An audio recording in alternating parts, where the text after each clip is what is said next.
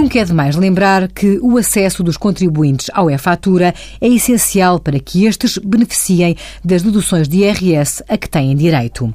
A declaração modelo 3, a ser usada em 2016, deixou de ter os campos para mencionar as normais despesas de saúde, de educação, com lares e com imóveis. Assim, não basta pedir e guardar faturas, é essencial que o contribuinte aceda ao e-fatura e valide os encargos sempre que necessário.